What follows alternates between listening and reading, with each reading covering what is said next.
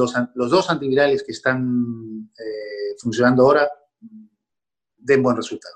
¿Cuáles son? Uno es el Remdesivir y el otro es el Caletra, de, que se estuvo usando en Japón mucho tiempo. ¿Cuál es ese? Ese nunca lo había escuchado antes. ¿Me lo puedes así, de, ¿me puedes deletrear? ¿Cómo es? Bueno, es el, el, comercial que se llama Caletra. Ese es el, el comercial. Mm. ¿ya? El nombre comercial. ¿Y el genérico? El genérico no lo tengo tan a la mano. Ya. Pero, el, el Pero que es se- un antiviral. es un antiviral, sí. Presentamos la entrevista del día. Muy bien, seguimos aquí haciendo contacto contigo Radio Fuego 106.5 y como siempre, la entrevista del día la realizo a un médico. Y pues hoy día tengo el gusto de estar con mi hermano Eduardo Viterio Velasco, quien reside en Cataluña, España. Eh, Lalo, bueno, en Barcelona, en Cataluña, en, eh, en Argentona, por ahí, por ahí, por ahí. Pero, mi querido Lalo, cuéntame cómo están las cosas por allá. Y quiero tocarte el tema y te invité por un tema específico. El fin de semana hice un tweet diciendo lo que tú comentaste en el chat de familia, diciendo que acá, que tú habías escuchado en Cataluña, que, que Guayaquil es la única ciudad del mundo que tiene eh, inmunidad colectiva, por no decir Sí. porque me suena feo. Cuéntame esa información, porque tuvo muchos, muchos comentarios positivos y negativos, porque sabemos que el fallecimiento de nadie o sea, es, es bueno, así que eh, también hay mucha gente que me dijo, pero claro, lo lograron eh, falleciendo tanta gente y tal. Pero cuéntame, primero, eso, eso primero, cuéntame sobre los comentarios que hay. Bueno, Marielita, primero saludarte y decirte que da gusto verte siempre. Cada día. Ay, que está guapo, Lalo. A ver que se- es- es- es- ya sabes, Este, es un creído es peor que yo. Bueno, cuéntame, Lalo. Oye, Reina, mira, este, no, es una cosa, fue una cosa puntual. Yo estaba escuchando las noticias el fin de semana, el sábado, por la tarde, después de comer, y salió esa noticia de, de Guayaquil, Ya. que el, el 70% de la población de Guayaquil eh, has- es, eh, tiene serología positiva para, para eh, la COVID-19. ¿Qué porcentaje te dijeron? 70% dijeron. 70% comentaba. 7-0, 7-0. Ya, no Por sé lo si es tanto- el 70%. Por lo tanto, una vez que se llegue a, ese- a esa cifra, la inmunidad de rebaño, inmunidad colectiva, como quieran llamarle, es un hecho. Ok. Así Pero- que ya, Ya, pero ese porcentaje es, digamos, es discutible porque hay gente que dice que tiene el 50%, otros que el 40%. O sea, ¿qué pasaría entre el 40 o el 70? Si hay el 40, no habría inmunidad colectiva, ¿cierto? bueno, eh, son, son normas de, de la Organización Mundial de la Salud, normas y, y te dice que el 70%, todos son números y son números completamente... Nunca ha habido una pandemia eh, en, el últimos, en los últimos 100 años como para decir el 70%, no, pues se especula con cálculos numéricos que el 70% es cuando se logra la, la, unidad de- la inmunidad de rebaño. Lo que pasa es que no- nunca ha habido una investigación propia sobre el tema, pero acuérdate que nosotros hemos hablado con nuestro hermano Leo y nos ha contado que en Manaví se logró con el chikungunya la inmunidad colectiva, porque ya todos estaban contagiados, pero nunca nadie hizo, digamos, una valoración real de cuántos estaban contagiados y no creo que se haya hecho nunca, de nada. Bueno, yo creo que, que sin, una, sin una base científica y un estudio de prevalencia serológica del chikungunya se pudo haber llegado a algún tipo de, de- de resultado, pero nunca se lo hizo. Por lo tanto, se puede especular.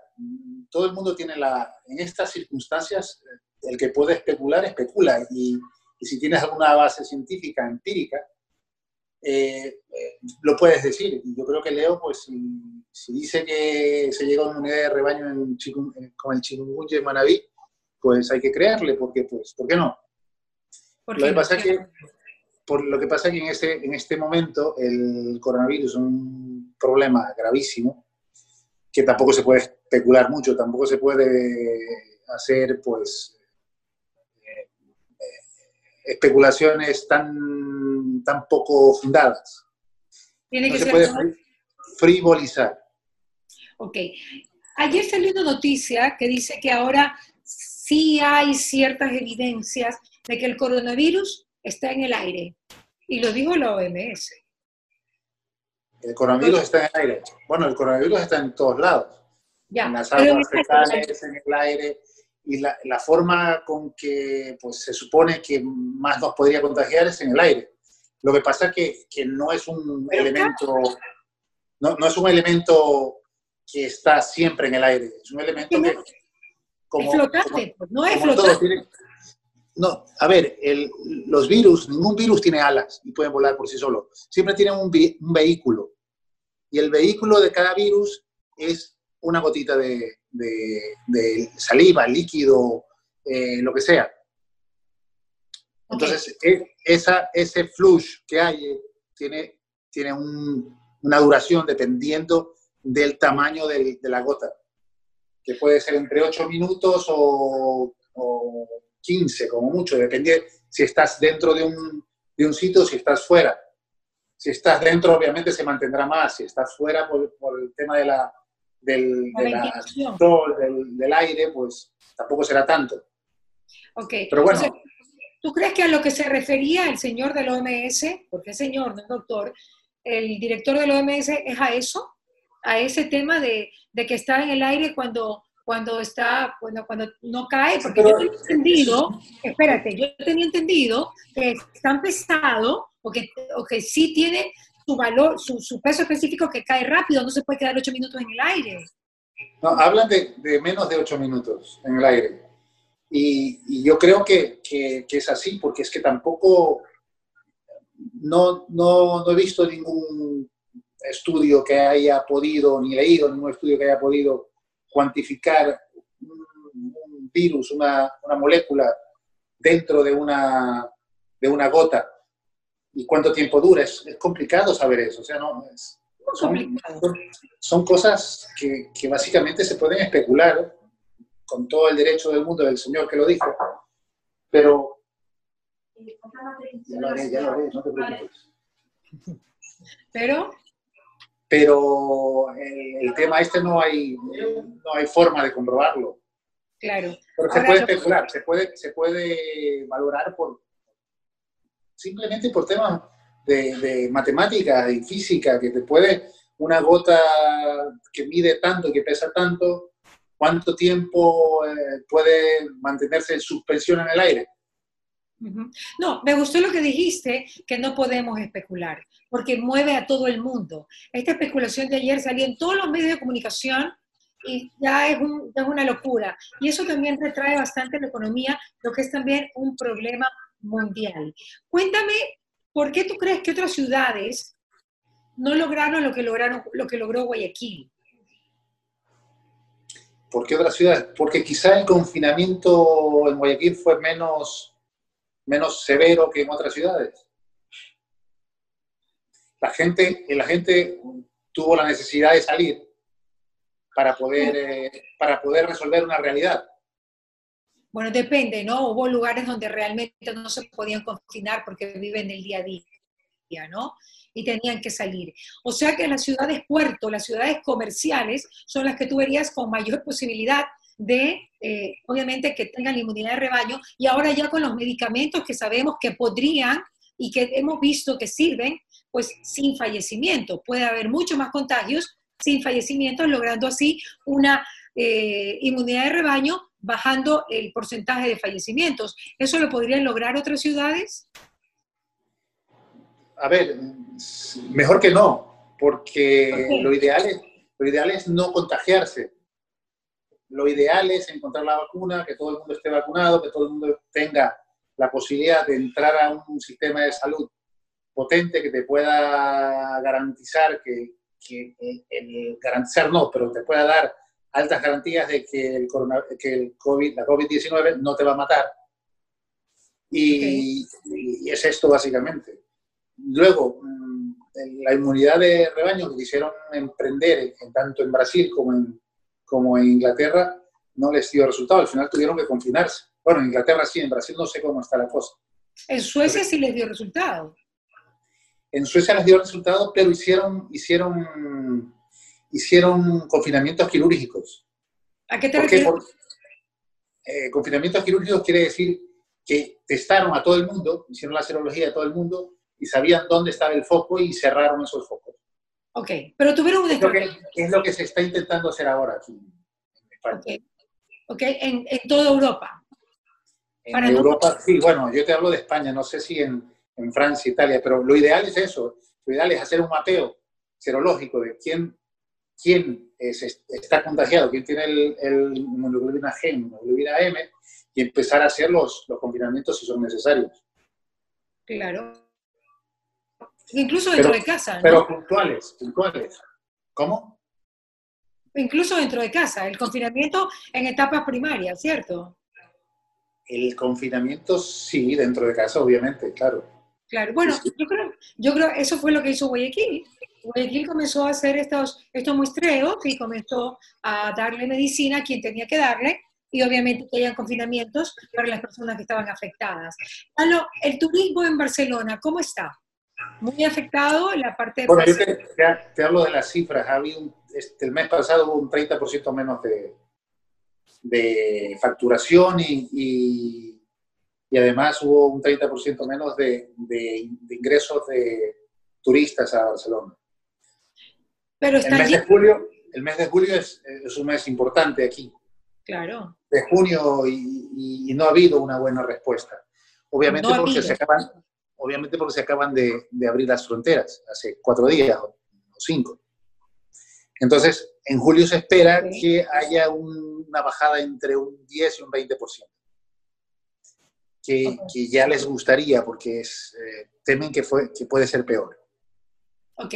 ¿Qué pasó con.? He tenido la información porque acabo de hablar con una amiga que vive en Barcelona, en Cataluña, y me dice que Lérida está nuevamente confinada. ¿Hay puntos de, de Cataluña y de España que, que, tienen confinamiento? ¿Que las cosas no están funcionando adecuadamente? Sí, está eh, en Cataluña está Lérida, la comarca del Sagrià, que son 200.000 habitantes, y en Lugo hay unas poblaciones que también están, son menos, son 50.000 o 30.000 o 50.000 habitantes. Pero también en Galicia también están, están confinados. Pero eso que te digo, son detecciones tempranas y confinamientos quirúrgicos, que es lo que se está logrando hacer ahora. Y, es como se tiene, yo creo que es como se tiene que mandar, eh, manejar ahora este problema. Claro, para, para bajar el nivel de fallecimientos. ¿Qué pasa en agosto, Lalo? ¿Qué se prevé en agosto? ¿Qué se prevé en septiembre en Europa? Algo hemos hablado sobre el tema, pero quisiera un poquito que tú me lo amplíes. Bueno, en agosto la, la, la idea que tenemos todos es que se va a mantener un contagio como se está manteniendo ahora, que son entre 100 y 120 al, al día, y que las muertes bajen a, a cero. Es lo que se espera. Ahora no estamos en eso. Estuvimos hace 15 días bien, pero después ya empezaron a, a aflorar eh, estos problemas. Lalo, ¿y qué pasa en septiembre? Siempre se ha hablado de un rebrote para el otoño eh, europeo. Bueno, se toma, ¿Puede ser una realidad? se toma como referencia, referencia en la pandemia 1918 de la gripe española, mal llamada española. Mal que, que el, el, invierno previo al 18 empezó y la peor catástrofe que se dio fue el invierno siguiente, en un rebrote de la, de la pandemia. Ok. Para finalizar, porque sé que te están buscando para ir a atender pacientes, tú como siempre al pie del cañón. Eh, ¿A qué medicina le tienes fe? ¿A qué tratamiento le tienes fe? Primero al, al tratamiento de la defensa, de que intenta no contagiarte, lavarte las manos, eh, usar mascarilla, eh, evitar el contacto íntimo con personas que, pues, íntimo o cercano, con personas que no tienes, que no tienes relación, eh, pues empezar por eso. Y a partir de ahí, si tienes la mala suerte de que a pesar de que te has cuidado, te contagias y que tienes la mala suerte de que a pesar de, de que te has contagiado, no has tenido una buena evolución de la enfermedad y empiezas a tener disnea y necesitas unidad de cuidados intensivos, yo aspiro que los, dos antivirales que están eh, funcionando ahora den buen resultado. ¿Cuáles son? Uno es el Remdesivir y el otro es el Caletra de, que se estuvo usando en Japón mucho tiempo. ¿Cuál es ese? Ese nunca lo había escuchado antes. ¿Me lo puedes así, de, ¿me puedes deletrear? ¿Cómo es? Bueno, es el, comercial que se llama Caletra. Ese es el, comercial. Mm. ¿ya? el nombre comercial. ¿Y el genérico? El genérico no lo tengo tan a la mano. Ya. Pero, el, Pero es un antiviral. Es un antiviral, sí. Como el Remdesivir. Ok, o sea, Ok, se van por los antivirales, no por la hidroxicloroquina, ni tampoco por el, digamos que por el, qué sé yo, eh, por los corticoides, ¿no? todo depende del, grado de, la enfermedad. O sea, si la enfermedad no te da síntomas, no usas nada. Si la enfermedad te da, pues, eh, dolor muscular, pues usa paracetamol. Si te da disnea, pues ya puedes empezar a pensar en, otras cosas. Pero si tienes que meterte a unidad de cuidados intensivos, pues el tratamiento con red de civil eh, precoz ha dado muy buenos resultados. Muy bien. ¿Y el Ibermin, Lalo, cómo te parece el Ibermin? El Ibermin no, tengo, no tenemos aquí eh, ningún tipo de, experiencia en el Pero tú sí te acuerdas del Ibermin, pues, ¿no? Sí, sí, le damos a, Mandrake para, para quitarle las garrapatas. Al perro le inyectamos. Pero resulta que ha ayudado muchísimo. Pero ya no lo conocen, no saben qué es. Sí, sabemos qué es, pero, no, no, no, tenemos la, la, Usamos otro tipo de cosas. Usamos, pues, eh, básicamente en pacientes que están más en, peores condiciones, los corticosteroides y el, y el antiviral. ¿Y la hidroxicloroquina cómo la manejan allá en Europa? Bueno, se ha dejado de usar ya. De hecho, yo usé mucho tiempo, un mes y medio hidroxicloroquina. ¿Ya? ¿Y qué pasó? gramos al día porque estuve en plena pandemia, pandemia trabajando y operando gente con COVID. Por lo tanto, me tuve que, me tuve que, intentar proteger. Además de todas las EPI que llevaba, que las máscaras, que todo el sistema del quirófano que lo tuve que hacer cambiar por completo para que no haya, haya pues, contaminación en esta época, pues también usaba la hidroxicloroquina. Creo que más me, ha ido el, el tema de de evitar el contagio que no la hidroxicloroquina. Ya, claro, tú estás libre de COVID. Sí. Tú estás libre de COVID hasta lo que yo sé. Ok, perfecto. O sea, no es ahora una, digamos, un, recurso que ustedes lo utilizan muchísimo. Y el tema de la vacuna, ¿qué tal? La de Oxford, hay varias vacunas que, que estamos viendo que pueden ya venir. Octubre, noviembre, diciembre, yo qué sé. La vacuna viene porque viene y viene lo más rápido posible. O sea, tú ten la plena evidencia que toda la, la, ciencia del mundo ahora se está usando para que la vacuna salga. Por, por un montón de, razones, por razones económicas, por razones de humanidad, por razones sociopolíticas, por, por, esto, el que, el que pone primero la vacuna en el mundo pues será el, el, el rey. El, rey. El que se compone. Exacto. Y yo creo el que, gane, las, las elecciones. Oye, Melalo, ¿y tú te pondrías la vacuna? Yo no, yo no me la pondré. ¿Por qué? Porque, este, en principio, bueno, mi buen amigo Roberto Andrade me dijo que sí, que me la tenía que poner sí o sí. Como buen infectólogo famoso en, Texas. En Houston. Me dijo que, en Houston, Texas, me dijo que me la tenía que poner y que él iba a venir aquí a España a ponérmela. Ah, él sí confía en la vacuna. ¡Uy, se fue Bueno, ahí está, ahí está. Ahí está, 100%. Entonces, pero, pero no quiero tampoco escandalizar, ¿no? Pero las, vacunas hay que, hay que, pues, probarlas primero, ¿no? Y, ellos, depende de, la vacuna y cuántos haya y, qué tipo de ensayo clínico haya tenido, pues... Pero no ha habido mucho tiempo para ensayos clínicos, ¿no? Bueno, llamaré a Roberto. lo, llamaré a Roberto y ¿Ah? le diré, oye, lo llamaré a Roberto y le diré, oye, ¿me la pongo o no me la pongo?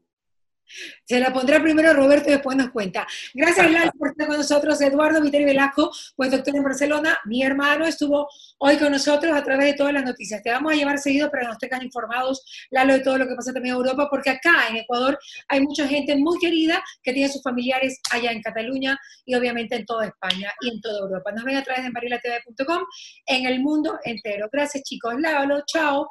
Nos hablamos el fin de semana. Chao, besos. Chao, chao. Hemos presentado la entrevista del día.